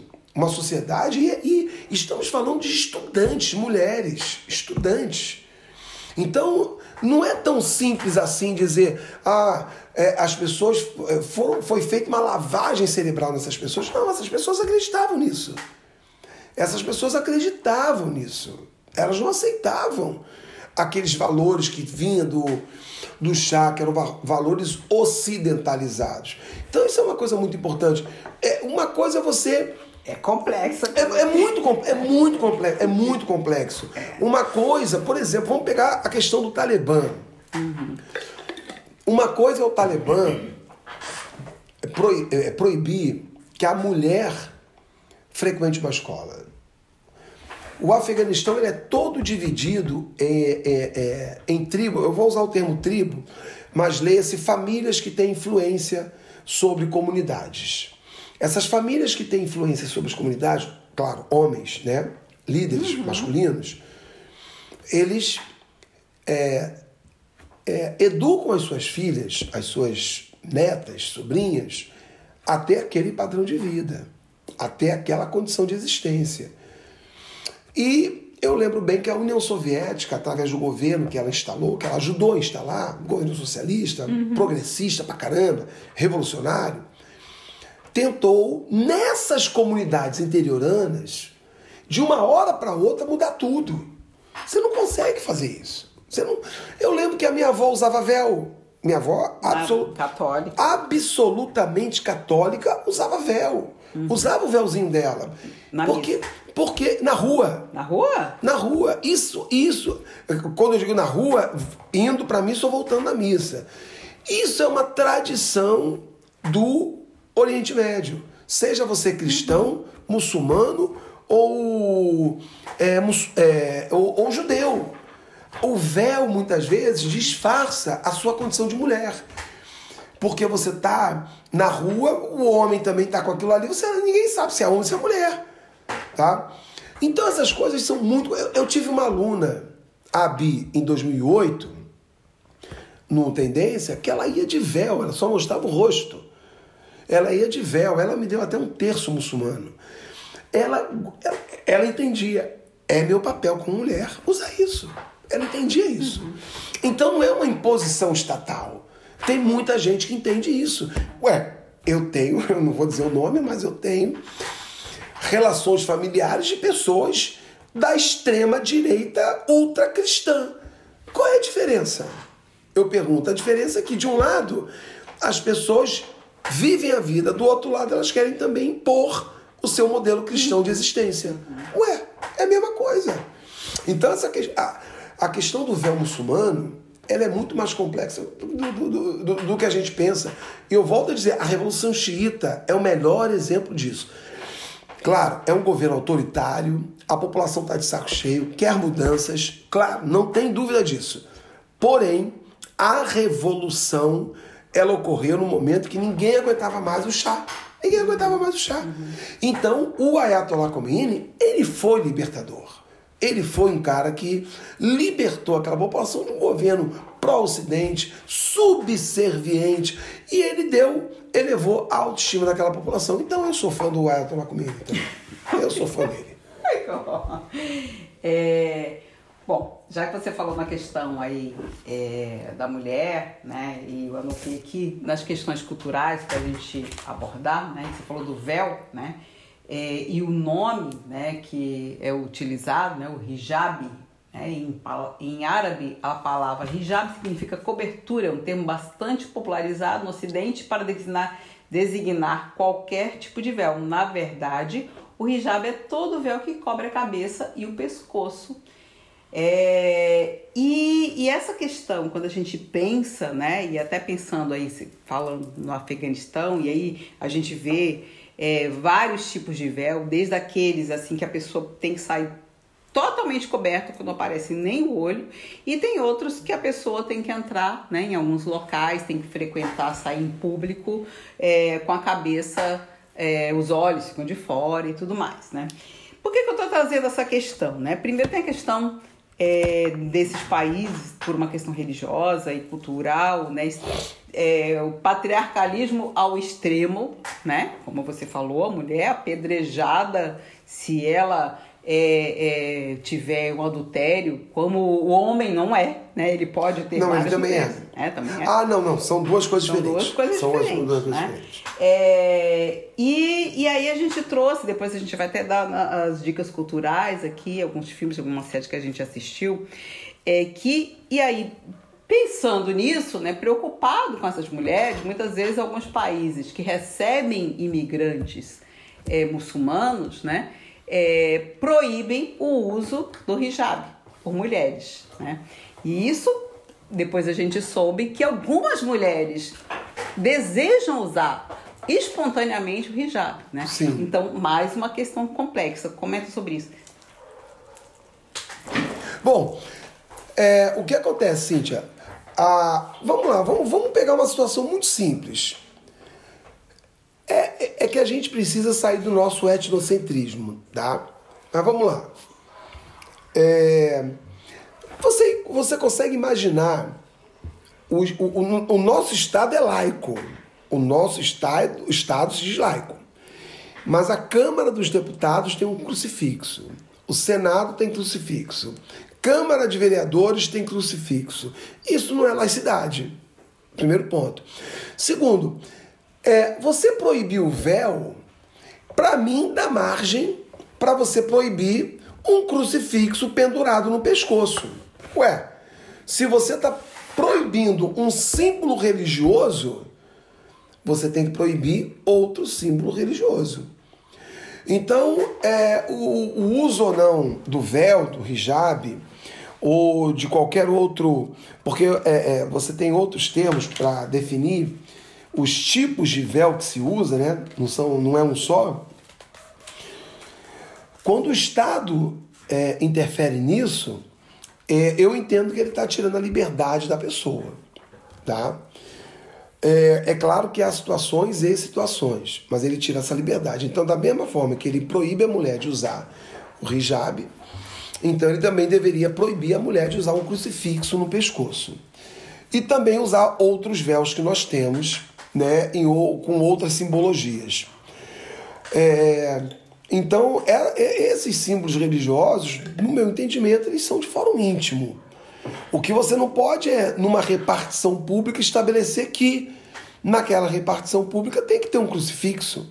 Ué, então bota ali um crucifixo, bota ali Xangô, bota Exum, bota né, um, líder é, iraniano, bota todo mundo, porque o Estado tem que ser laico. Então são contradições e é uma visão preconceituosa, etnocêntrica e autoritária. E autoritária. É, foi a não precisa ser obrigada é, de forma nenhuma forma ser obrigada, mas ela não pode ser proibida? Não pode ser proibida de usar. É igual o burkini, né? O pessoal brincava, o, algumas mulheres muçulmanas na França iam à praia de burca.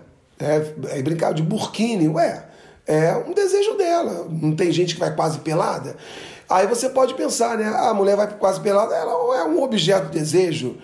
Ela está é, tá se objetivando, se, se tornando um objeto para o homem, sensualizando. Então você tem interpretações as, as mais variadas e você não pode proibir, você não pode obrigar, mas você não pode proibir a pessoa de usar, sem dúvida nenhuma.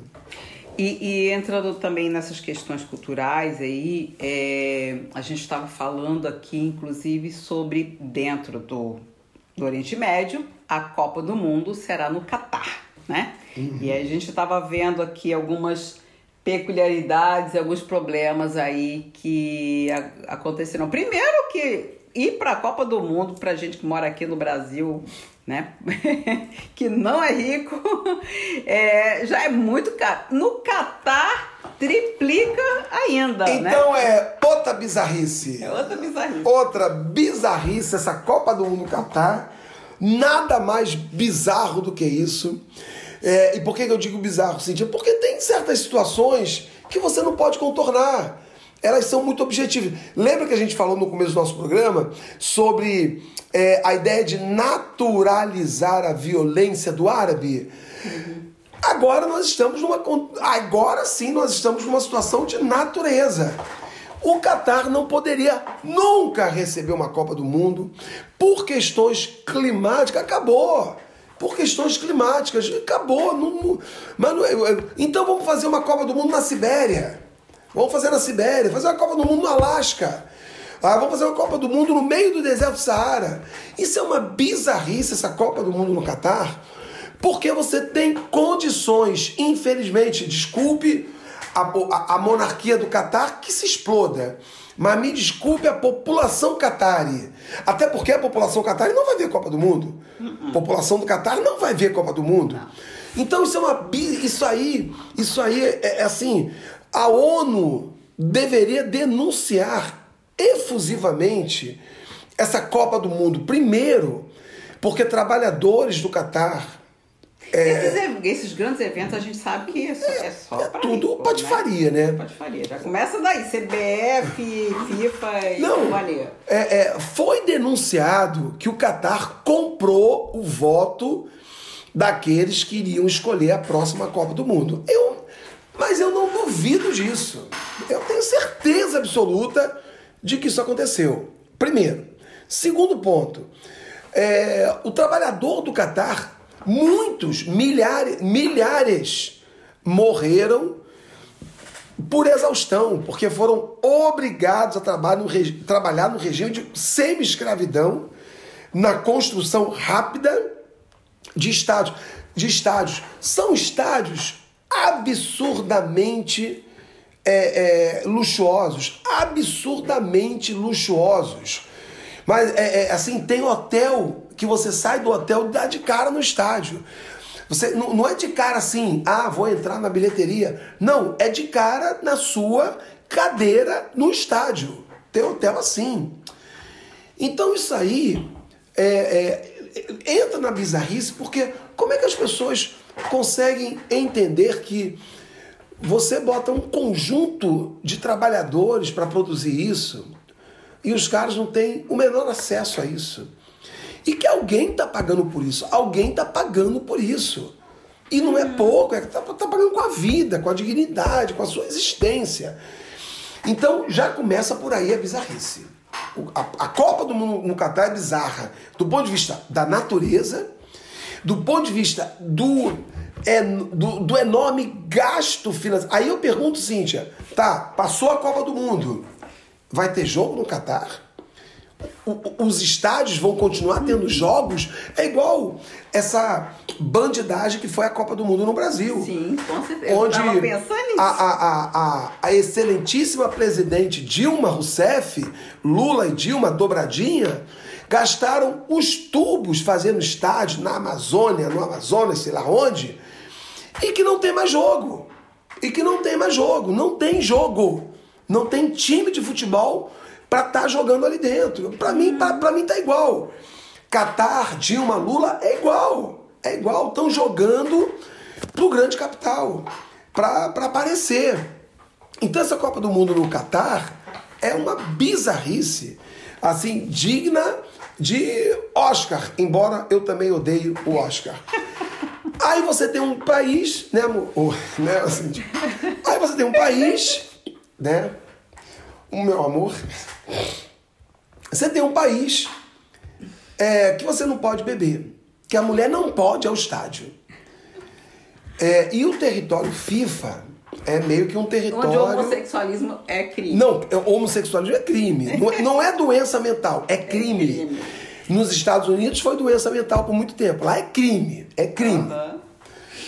Aí o que acontece? É, é, é, é sabido que os estádios da FIFA é território da FIFA. No, na Copa do Mundo do Brasil, é, era proibido vender bebida alcoólica nos estádios. Durante a Copa do Mundo foi liberado. Então vai ter bebida alcoólica no Catar. A mulher vai poder entrar no estádio, eles estão controlando aí a vestimenta.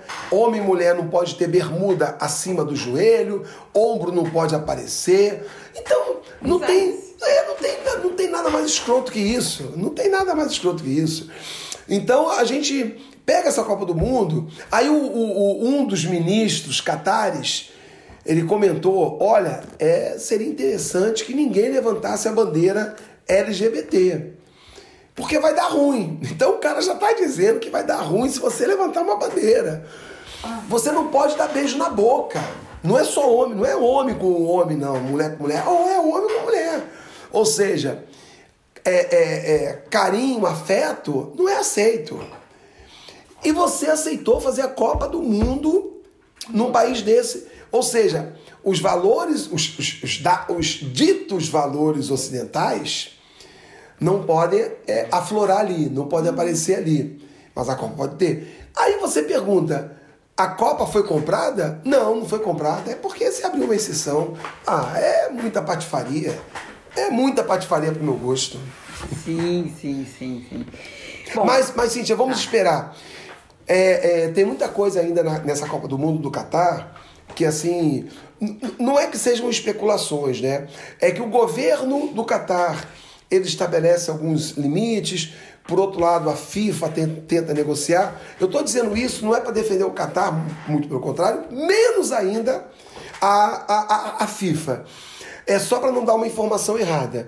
Então a gente precisa ver o que, que vai acontecer né, próximo à Copa do Mundo para realmente saber como é que ela vai ser, como é que ela vai ser encaminhada. Sim, sim. E, e essas são algumas das questões que a gente está trazendo aqui, culturais e que envolvem países do Oriente Médio, para a gente tentar entender um pouco desse caldo complexo e paradoxo, né? É, sobre essa região, sobre as diversas culturas que habitam ali, né? É, e aí eu trouxe já a, nas minhas anotações aqui é, a questão, né, o que, que a gente pode destacar ali de culinária que estão próximo né, a gente, né? E para a gente partir, não sei se você tinha separado mais alguma coisa para falar, mas é, para as nossas dicas culturais aí. É, é a, a, a, culinária, a gastronomia árabe, eu vou dizer que eu sou absolutamente fã dela amo de paixão. Não tem muito o que dizer, né, amor? É, sem querer ser clichêzeiro ou, ou repetir, são, é, até porque não é muito o meu métier. Mas, ela é Mas é... também do que a gente conhece, do que chega aqui. Do que chega aqui. É adaptado para a comida brasileira, que a gente vai assim num restaurante árabe. A gente chega no supermercado come um pão árabe, é. né? Então algumas pastas, alguns tipos de, de alimentos, né, que são típicos dessa região e que a gente chama tudo de árabe. A gente vai, é, de sim. repente tem um sírio, tem turco e os pratos são parecidos ou não. É, o sírio, ele assume a cultura árabe, né? Aí quando a gente fala, tanto é que, por exemplo, é, no Rio de Janeiro e São Paulo, aqui em Santa Catarina também, né? Em Florianópolis a gente tem uma grande comunidade sírio-libanesa. Mas é, o, o, sírio e o libanês, eles estão um do ladinho do outro, mas não, não é a mesma coisa. Mas você chama de sírio-libanês, né? Que, que é cultura árabe. Uhum. Que é cultura árabe. Sírio-libanês é cultura árabe, né? Mas o, o que eu queria dizer é que é, aquilo que interessa, aquilo que é conveniente se absorve, aquilo que não é conveniente se deixa de lado, né?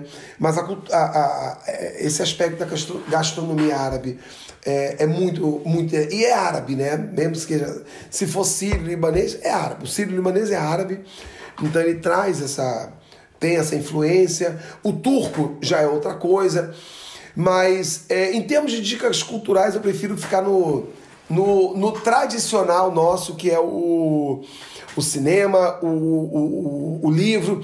Mas eu gostaria de sugerir, né, é, é, em termos de comida árabe, um restaurante no centro de Florianópolis, que é excelente, que é o Falá. Né? A, gente, a gente sempre foi, foi muito fã do.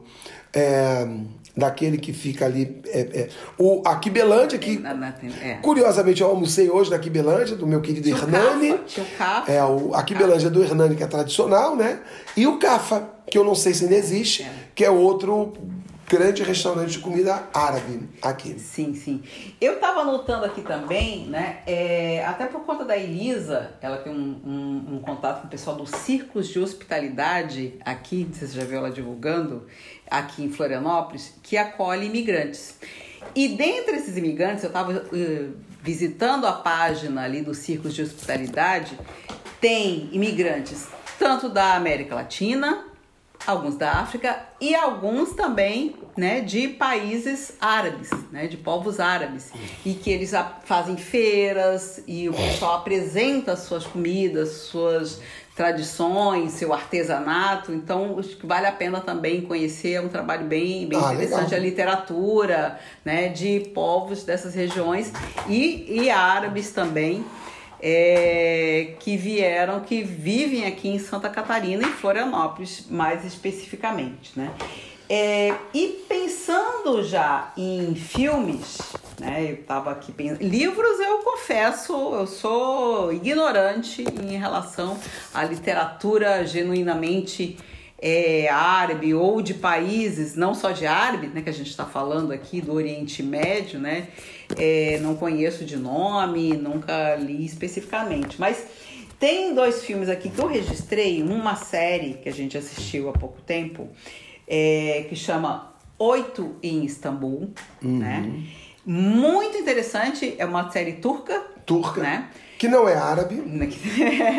Que não é árabe, é turca.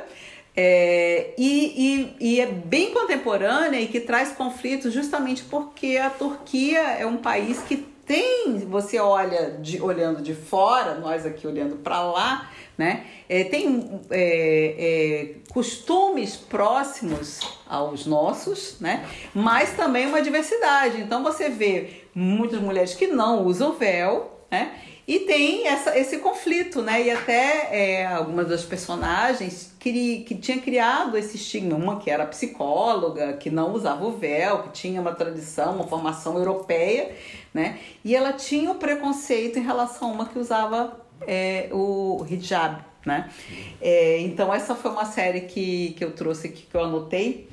E, e a, a outra dica cultural, que esse é um, nossa, é, é um filme né? Eu primeiro tive contato com o filme, não tive contato com a obra original, que é baseada numa peça, que é o filme Incêndios. Né? É um filme, assim, um dos melhores filmes que eu já assisti, assim, surpreendente, né? Não vou dizer nada, uhum. nem vou fazer a sinopse, pesquisem aí. É um filme é, canadense, mas na verdade, né, é de um diretor libanês canadense, né, é, baseado numa peça de teatro de Wadi Mouad, não sei se eu pronunciei corretamente, que inclusive eu soube que a peça foi encenada no Brasil pela Marieta Severo, uhum. né? Ela já foi encenada aqui em português e é um, justamente trazendo todo esse caldo e essas contradições. Né? Eu só posso dizer isso para correr o risco de, de dar spoiler, né?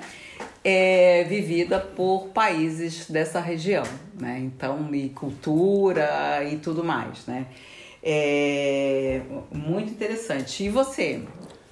É, eu só queria situar esse, esse filme é, que ele se desenvolve durante a Guerra Civil Libanesa e é um conflito que envolve muçulmanos e cristãos, principalmente, uhum. com o apoio de Israel aos cristãos. E aí você tem aquela violência toda contra a população muçulmana. É... E a minha dica cultural, já que a gente começou a falar de Oriente Médio, né? A minha dica cultural não poderia ser outra senão o livro do Eduardo Said, Orientalismo, que é um, uma obra maravilhosa, um filme, esse livro já tem um tempo, mas ele continua atualíssimo. Então, o intelectual Eduardo Said produziu esse livro, escreveu esse livro, Orientalismo. Inclusive, esse livro você encontra até em PDF pela, pelas internets da vida. Eu, eu, eu recentemente baixei para reler. Então, é, fica aí essa dica. É um, um livro que eu gosto muito, um livro muito interessante para a gente quebrar preconceitos, para a gente quebrar, quebrar a nossa, a, as, as péssimas interpretações sobre o Oriente Médio e sobre o Oriente. Então tá aí Eduardo Said, Orientalismo. Fica essa minha dica. Ok. É isso? Então é isso, moçada. Temos um podcast. Temos mais um. Espero que vocês gostem. Isso. E até a próxima. Isso, gente. Ó, a gente é, deixar aqui no, no finalzinho, né? A gente quer agradecer todo mundo que, que comentou, que compartilhou, que sugeriu. É, a gente gostou bastante, a gente se diverte fazendo, a gente curte aqui esse papo uhum. bem espontâneo, né? É programado, mas é espontâneo. Sim. É, e, e até a próxima. Não deixem de sugerir pra gente novos temas. E ficamos por aqui com o Reverbero Humanos. É isso aí, moçada. Beijo grande e até a próxima.